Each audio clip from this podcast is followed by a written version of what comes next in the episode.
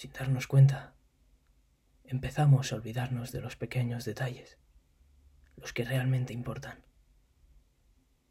Lo que empezó siendo una tontería, terminó por quitarnos el sueño. Y lo que tenía importancia de verdad, acabó en la lista de los ya lo haré mañana. Mañana llamaré a los abuelos. Mañana visitaré a mis padres. Mañana le diré que la quiero. O mejor aún, se lo digo por WhatsApp y ya está. En su lugar, hoy me estaré más horas en el trabajo para ganar más dinero.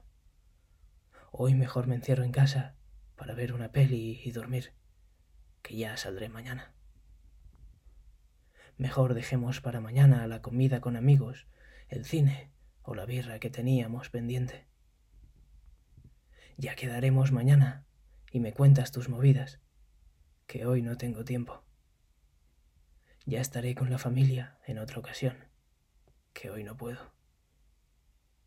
Cuando no es por tiempo, es por falta de ganas, y si no, por otra cosa.